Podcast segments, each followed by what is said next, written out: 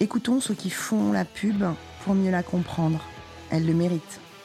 Dans cette seconde saison du podcast Le Planning, nous décrypterons les imaginaires mis en œuvre par les acteurs de la publicité pour incarner les marques d'aujourd'hui. Je suis Amel Nebia, vous écoutez Le Planning, un podcast de CB News. Virgile Brodziak débute au sein du groupe DDB, chez Rap d'abord, puis chez Tribal. Il rejoint ensuite Ogilvy, où il accompagne notamment Louis Vuitton ou IBM. Puis c'est Publicis Conseil, McCann, Full Six. Il devient directeur général de JWT en 2016, où il accompagne des marques comme Nespresso, Danone, L'Oréal ou encore LVMH. Aujourd'hui directeur général de Wunderman Thompson Paris, il supervise l'agence, son développement et toute l'offre d'innovation. Bonjour Virgile. Bonjour Amel. On se voit, c'est pas tout à fait la fin de l'été, une période traditionnellement chargée pour les agences. J'aimerais savoir si votre été a été chargé. Chou. oui. Euh, l'été a été chargé, il a été euh, dense, il a été euh, intéressant aussi. et la rentrée, voilà, s'inscrit évidemment dans la continuité de, tout ça. On est sur une année particulière. 2022 a commencé sur les chapeaux de roue, et puis il y a un certain nombre de crises, problématiques sont venues euh, euh, s'insérer dans, ce contexte euh, et nous créer une actualité et pour nous et pour les marques qu'on accompagne. Donc on a beaucoup de sollicitations sur des réflexions stratégiques, sur les orientations qu'on doit prendre pour voilà, les, mois qui viennent et puis l'année qui arrive avec 2023 qui nous ont mobilisés qui ont mobilisé nos, équipes, nos équipes de stratégie, nos équipes de, création et, nos équipes euh, commerciales. Et, voilà, je les remercie évidemment pour euh, tout le travail qui a été fourni cet été et qui continue de, l'être. Euh, et puis à côté de cette actualité qui nous est imposée, il y a celle qu'on se crée parce que on a du mal à, à nous aussi s'arrêter bah, d'innover, de, s'arrêter, voilà, de, de proposer euh, des, des, accompagnements, des, des, offres. Et donc, euh, c'est une rentrée aussi pour Wunderman Thompson en France, qui est euh, bah, sous le thème euh, du food, euh, avec une actualité qu'on va mener ensemble, qui est le, food morning, sous le thème du B2B et de la créativité, qui est un, gros sujet pour l'agence. Je pense qu'on pourra peut-être en, parler. Et puis aussi, issu du, contexte, toute l'activité qu'on a en ce moment autour du métaverse, du Web 3, qui voilà, mobilise énormément nos, équipes pour défricher, innover, créer auprès des, marques dans ces nouveaux écosystèmes. Donc oui, c'est un été dense, une rentrée euh, qu'il est tout autant. C'est rassurant, euh, une rentrée euh, comme ça pour une agence, parce que ça s'inscrit dans un calendrier traditionnellement chargé. On dit toujours en été, il se passe plein de choses. Donc c'est plutôt rassurant. Il y a quelque chose J'aimerais revenir sur la, publication de la huitième édition déjà de, Futur 100. Euh, c'est une somme d'idées, euh, euh, de, tendances qui éclairent notre société, où on aime bien aller picorer des, idées quand on n'en a pas trop. On peut évidemment pas résumer ce travail, mais on en parlait et lors de sa publication, vous disiez que c'est une année de guérison sociétale. Hein. Euh, est-ce que vous pouvez nous éclairer? Le thème qui a ouvert un peu euh, Futur 100 cette année, c'est ce, thème de, l'optimisme euh, et qu'on a qualifié en effet d'année de, guérison sociétale. On a eu deux années euh, dans lesquelles on a parlé de résilience, euh, résilience, résistance, euh, et, toutes ces notions, voilà, qui nous étaient imposées et plutôt négatives. Et ce qui a été intéressant, c'est de voir que à partir de la mi 2021 et puis tous les projets qui portent des perspectives pour 2022 et 2023, parce que c'est aussi l'objet de, Futur 100, hein, c'est d'avoir une approche très prospective sur, euh, sur les tendances et les catégories qu'on observe. Euh, bah, dans cette vision prospective, tous les projets qui visaient à reproposer aux consommateurs de l'éblouissement, de l'émerveillement, de la créativité, de l'inspiration était foisonnant. et autour des 100 tendances qu'on a identifiées et au sein des, des, 10 catégories, on va euh, retrouver cette notion euh, voilà, de, de, guérison, de futur positif, de futur euh, souhaitable. On parle énormément du métaverse et puis du coup est arrivée cette, tendance sur le métaverse inclusif. Comment en recréant des univers, on fait attention à ce qu'ils soient respectueux des gens, des identités, des, des unicités. Euh, va retrouver aussi euh, euh, dans un certain nombre de, projets des projets qui célèbrent l'optimisme. Je pense à un, projet qu'on présente qui sont les Dreamland Red de Lego, mais il y en a beaucoup d'autres qui voilà, remettre un peu les, projecteurs sur ce qu'on a tous au fond envie de vivre au quotidien, qui est quand même euh, bah, une somme d'expériences plus euh, positives, joyeuses que ce qu'on a pu vivre pendant la, la, pandémie. Euh, et puis, ces guérisons sociétales, c'est pas que le contexte de pandémie qui, a été au final court terme, c'est aussi bah, plein de projets sur le long terme, euh, plein de projets notamment autour des marques euh, régénératrices, euh, des projets à impact positif par rapport à la société, par rapport à, l'environnement qu'on liste et qu'on retrouve dans le, dans le projet et qui bah, ont fait la bascule de comment dire, la, signification ou le cri d'alerte sur euh, l'état d'urgence climatique vers euh, euh, des présentations, des propositions de solutions positives. Donc en, tout ça, Futur Sens est au final cette année ouais, une, somme assez optimiste de, de tendances sur lesquelles voilà, on, creuse, on accompagne nos, clients et nos, les marques qu'on suit pour développer des projets de services ou de communication. Est-ce qu'on peut faire un focus sur euh, nos papilles, euh, notre alimentation, euh, ce secteur food qui passionne les Français? Oui, alors il y a une catégorie à l'intérieur de Futur dans laquelle on va retrouver hein, ces, tendances, mais il y a aussi, et c'est un rapport qui, qui, sort là dans les jours à venir, un rapport qui est spécifiquement dédié aux tendances food, qui s'appelle Future of euh, Food, euh, tout simplement, qu'on a réalisé euh, en partenariat avec Unimedia et qui se concentre sur 20 tendances. Et ce qui est intéressant, c'est de voir que bah, dans cet univers du food and il y a une innovation quasi permanente et, perpétuelle avec des sujets d'innovation qui sont très euh, variés euh, euh, eux aussi. Donc nous cette année par exemple on a alors croisé avec ce qu'on voit dans, Futur 100 mais mis un peu le focus sur le foodverse par exemple donc toutes les initiatives des marques de food à l'intérieur du, du, du métaverse qui proposent de à faire euh, vivre euh, des, expériences, euh, confronter des, gens dans des univers immersifs à des, à des marques. On a aussi essayé de décrypter tous les projets qui mêlaient Web3, NFT, crypto et food, avec des initiatives comme le Flyfish Restaurant, qui est réservé à un, groupe de personnes possédant des, NFT et qui permet euh, à travers ça bah, d'avoir un accès au restaurant bien sûr, mais aussi euh, des droits d'interaction avec la carte, les événements du restaurant, des sortes de, jetons de gouvernance un petit peu du, du, restaurant. Donc ça c'est pour la partie tech. Et puis à côté de ça, on va retrouver bah, des tendances autour du bien-être euh, des produits qui traitent euh, de la pureté euh, absolue des, ingrédients, des marques de sel par exemple qui se positionnent sur le sel marin sans microplastique, qui est une des problématiques qu'on pointe pas mal du doigt quand on parle des, océans et des problématiques environnementales.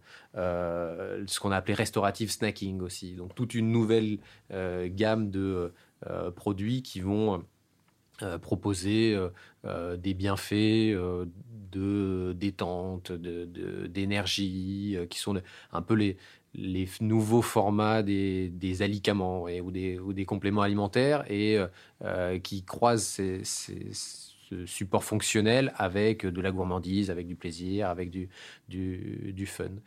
Est-ce que votre étude s'intéresse aux habitudes des Français ou vous avez ouvert, vous êtes sorti des frontières? Non, on sort des frontières. Alors, la manière dont on construit nos études euh, Wunderman Thompson Intelligence, euh, elle est assez spécifique, mais on a cette chance d'être, euh, enfin, j'allais dire, un, grand réseau. On est le plus grand réseau de, communication aujourd'hui du, monde. C'est 25 000 collaborateurs sur 90 pays. Et en fait, au sein de ces, ces, 25 000 personnes, il y a toute une armée de, de planeurs stratégiques qui toute l'année vont veiller, euh, identifier, sourcer des, des tendances, manger. Euh, et ça, pour le coup, oui, c'est un des, outils de travail, je pense, les, plus importants qu'on ait. Euh, et, qui vont, bah, au fur et à mesure de ce qu'elles identifient, quand il y a des projets, des initiatives qui se rapprochent, construire, structurer ces, ces tendances. Et qui sont prospective, c'est les signaux faibles. C'est-à-dire que ce n'est pas des études dans lesquelles on parcourt euh, euh, voilà l'intérêt des Français pour le bio ou le local. Mm. Ça, c'est des tendances, mais j'ai envie de dire tout le monde les maîtrise euh, aujourd'hui et j'espère que tout le monde travaille dessus. Nous, on va aller chercher euh, un peu plus loin, un peu plus haut. On va même retrouver dans notre dernier rapport, par exemple, une tendance qui s'appelle Space Food, euh, donc la nourriture de l'espace pour le futur, euh, et dans laquelle on, présente les projets qui sont construits pour la nourriture des, des, astronautes, en se posant la question de demain leur impact sur notre alimentation. Je pense notamment à des outils qui permettent à partir euh, de systèmes d'électrolyse, de synthétiser de la protéine à partir de, de l'air ambiant. Donc on peut créer presque demain des steaks dans le désert avec rien, mais avec des principes euh, électriques, comme ça. Voilà. On sent toujours chez vous un intérêt euh, très fort pour l'innovation. Oui. Même quand on parle de, de choses qui sont quotidiennes et, obligées comme euh, le food. Vous êtes passionné de ça? Oui, tout à fait. Moi, c'est vrai que c'est, euh, euh, je pense, qui m'a amené aussi à, faire voilà ce, métier de planeur stratégique. Alors, que, j'exerce un petit peu moins parce que j'ai des, fonctions managériales sur, sur l'agence, mais je, je, suis passionné par tout ce qui fait euh, bouger le monde, tout ce qui, euh, tout ce qui change, tout ce qui euh, voilà, éveille la, la, curiosité, l'envie d'essayer. et je pense aussi que c'est indispensable pour construire des, marques, construire des, projets, que d'être en permanence capable de, se réinventer. Donc oui, c'est au cœur de, l'agence, c'est au cœur, moi, de mon métier et de ma personnalité. Si on revient juste sur euh, Futur 100 euh, et sur la publicité euh, très précisément, vous parlez, vous dites que le, secteur surfe sur une vague d'optimisme aussi. Donc ici et maintenant, est-ce que c'est le cas? Oui, je pense. Je, pense que c'est cette tendance qu'on identifie euh, sur les, alors, on, parle d'euphorique euh, ads, donc des, publicités voilà, un peu euphoriques. Euh, on, le retrouve en France. c'est pas qu'une tendance internationale depuis quelques, quelques mois, avec là aussi des publicités bah, qui répondent aux, attentes des, consommateurs. C'est la prise en compte d'un certain nombre de sujets euh, sérieux, euh, mais euh, pas forcément dans des tonalités qui soient dramatiques, dramatisantes.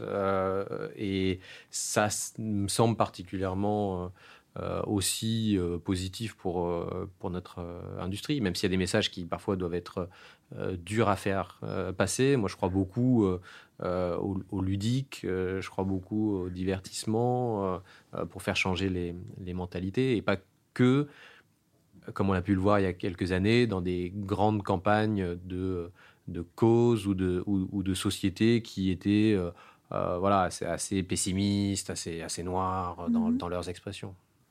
Et est-ce que cet optimisme se traduit au niveau business?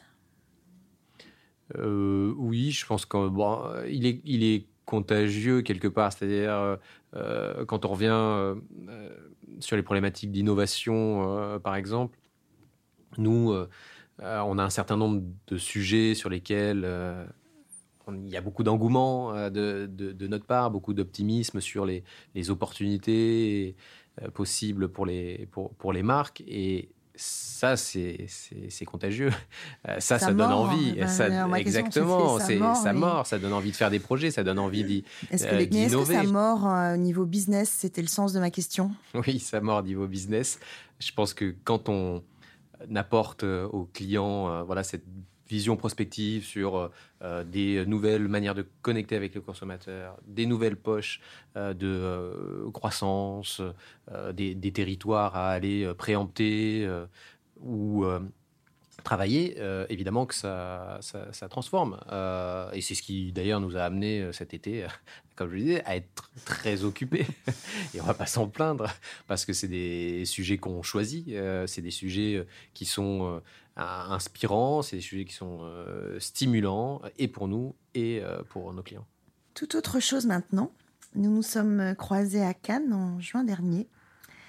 J'aimerais savoir ce que vous avez pensé euh, de ce retour sur la croisette et ensuite si vous avez eu un ou plusieurs coups de cœur créatifs.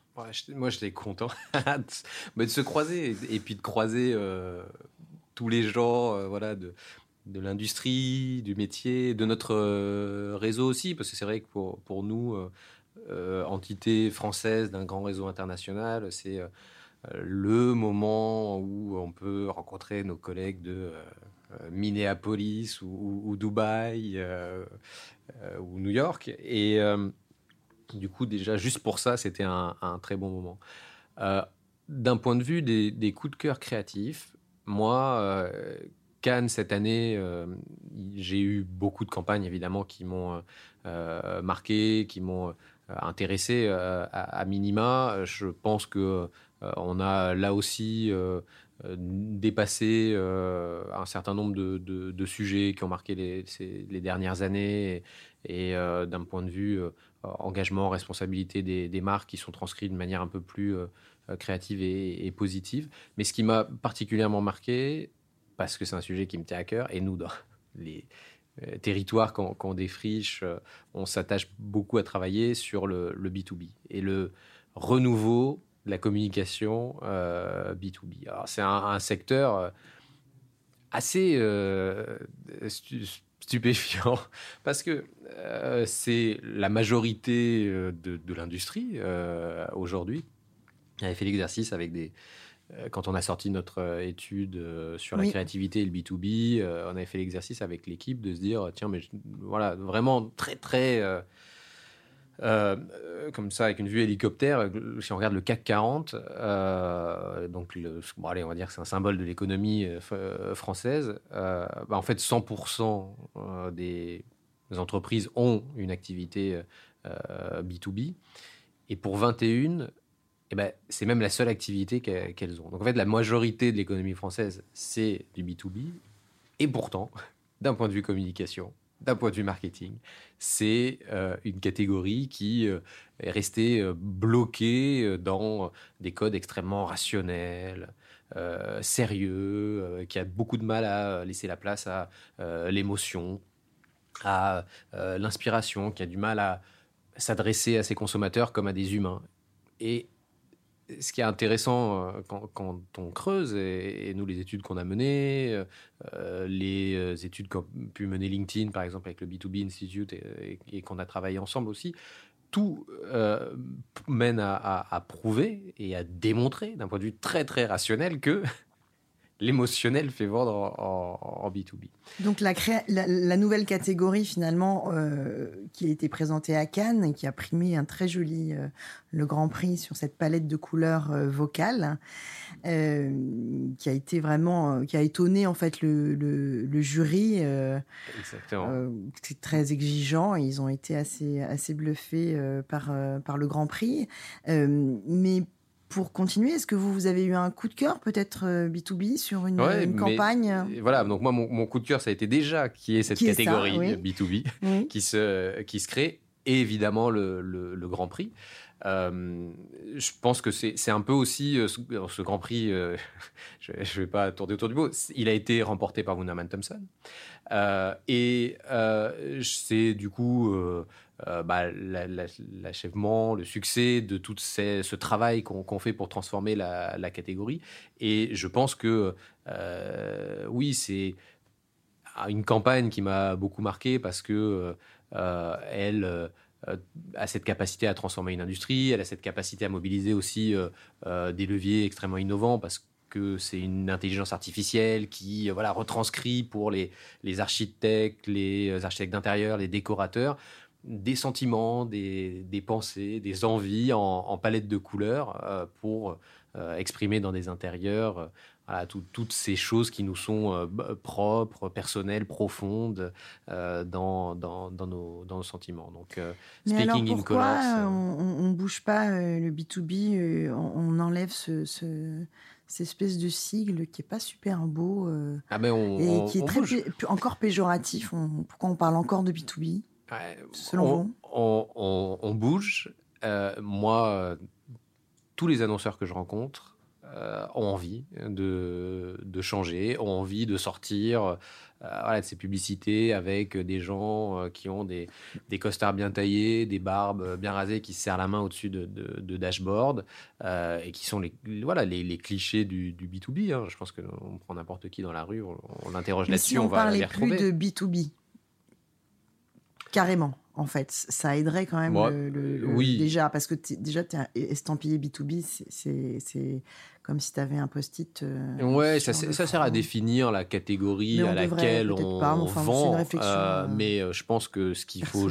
mais vous avez complètement raison. Je, pense que la, la catégorie, elle est définie par le fait qu'on vende, que le client final soit un, un professionnel, enfin, soit une entreprise.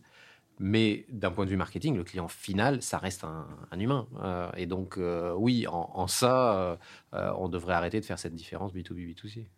Il y a un, bilan personnel, peut-être professionnel. Vous avez une quinzaine d'années d'expérience. avec du recul, qu'est-ce qui vous semble d'abord plus compliqué qu'avant? Euh, dans, votre, euh, dans la pratique de votre métier et plus facile ensuite Qu'est-ce qui est dur aujourd'hui euh, dans la pub?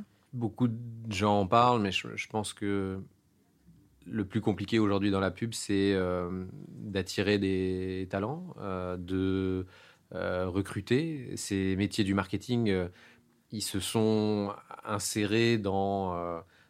dans, dans, des startups, chez, chez des annonceurs, dans des, entités de conseil, de, de, consulting. Euh, et donc, euh, on a un champ concurrentiel pour amener des gens talentueux, ouverts d'esprit, diversifiés, qui est de plus en plus voilà, grand. On, se bat contre beaucoup de monde. je pense qu'il faut aussi redorer un peu l'image du, du, métier. Donc, ça reste un, challenge. Je pense que c'est plus compliqué qu'avant, qu'il y avait un flow euh, naturel euh, qui commence un peu à se, à, se tarir. Et je pense qu'aussi le métier s'est complexifié parce que le marketing se, se, complexifie. Parce que euh, les points de contact explosent, parce que les choix quant aux investissements qu'on fait et aux possibilités d'investissement bah, se multiplient et donc du coup se, se complexifient. Et qu'est-ce qui est plus facile? Qui a, 15 ans À, l'opposé, je, pense que euh, le métier euh, poussé par le digital, poussé par euh, cette transformation, s'ouvre. et ça, ça me semble plutôt et positif et du coup plus facile de transformer les, les métiers et les, et les, agences. Et et désolé pour ceux qui pourraient se sentir visés, mais on, a euh, une industrie qui a été quand même assez conservative euh, sur euh, ses méthodes de, travail, sur un, certain nombre d'offres qu'il fallait transformer. Et il y a eu un changement de culture. C'est plus facile d'innover, c'est plus facile de faire des partenariats, c'est plus facile de co-construire avec euh, euh, des acteurs qui viennent euh, du monde de la tech, qui viennent du monde des médias. Et, ça, c'est tout à fait, je trouve, positif. WPP est avec nous, et vous particulièrement, au Fourneau pour la conférence Food Morning qui cette année se tient le 11 octobre. on s'intéresse à la curiosité et à l'audace. Pourquoi ça nous botte? Ça nous botte pour tout ce qu'on vient de se dire depuis le début, Amel, c'est que euh, on est des, partisans euh, de la transformation et sur cette catégorie spécifiquement qui est euh, l'agroalimentaire, le, le, food and drink, on a besoin d'audace, on a besoin de curiosité, on a besoin de gens qui viennent et qui bousculent. Et évidemment, ça passe par tout ce qu'on aime euh, regarder et suivre, qui sont euh, les chefs, les gens qui, qui innovent, euh, les, gens qui nous proposent des nouvelles manières de, de, manger. On fait ça à minima trois fois par jour. Donc, si on veut à un moment sortir de la routine, il faut. voilà, c'est les acteurs pour venir la casser. Mais c'est aussi ce que doivent proposer des, des marques. Et donc, nous, chez WPP et chez Wonderman Thompson, se poser la question euh, des moyens, des acteurs, des euh, partenaires, des attentes des euh, consommateurs d'un point de vue curiosité et audace, ça nous semble intéressant, mais surtout important pour survivre et, rester pertinent dans, dans, une catégorie comme l'alimentaire. L'innovation, c'est crucial. Merci, c'est le moment de presque fin de notre conversation. Je vous ai demandé de vous pencher sur un mot que j'aime beaucoup, la fantaisie. Je devine que vous l'aimez aussi. Allez, on se lance. Votre fantaisie quotidienne et personnelle, quelle est-elle?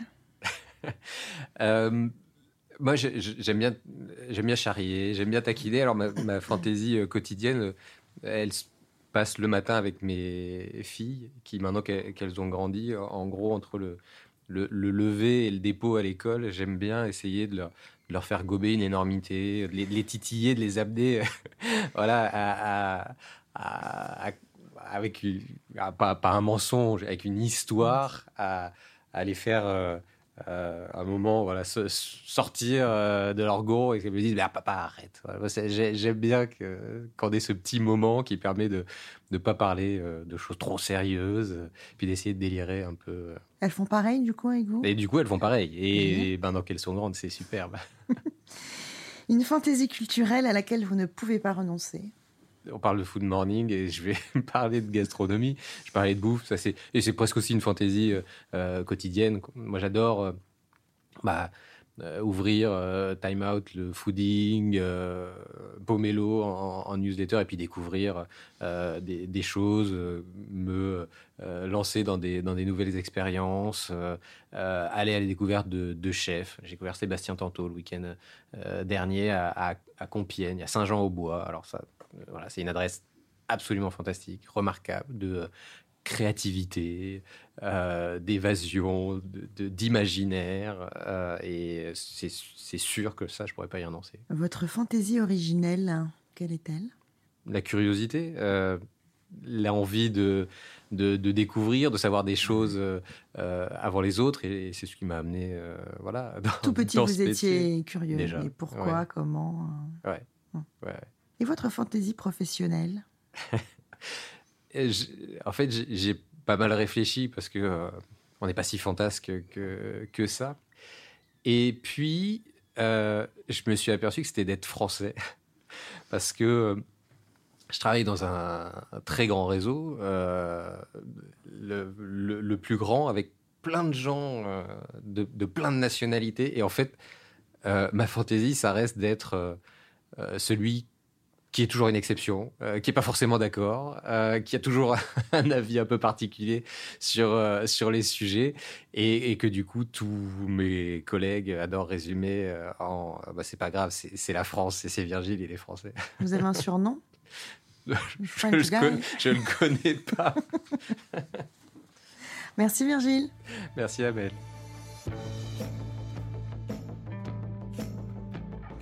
Chers auditeurs, merci de nous avoir écoutés. Le Planning saison 2 est un podcast de la rédaction de CB News, produit en partenariat avec la tech Audion, distribué avec la solution de diffusion Podinstall de Bababam.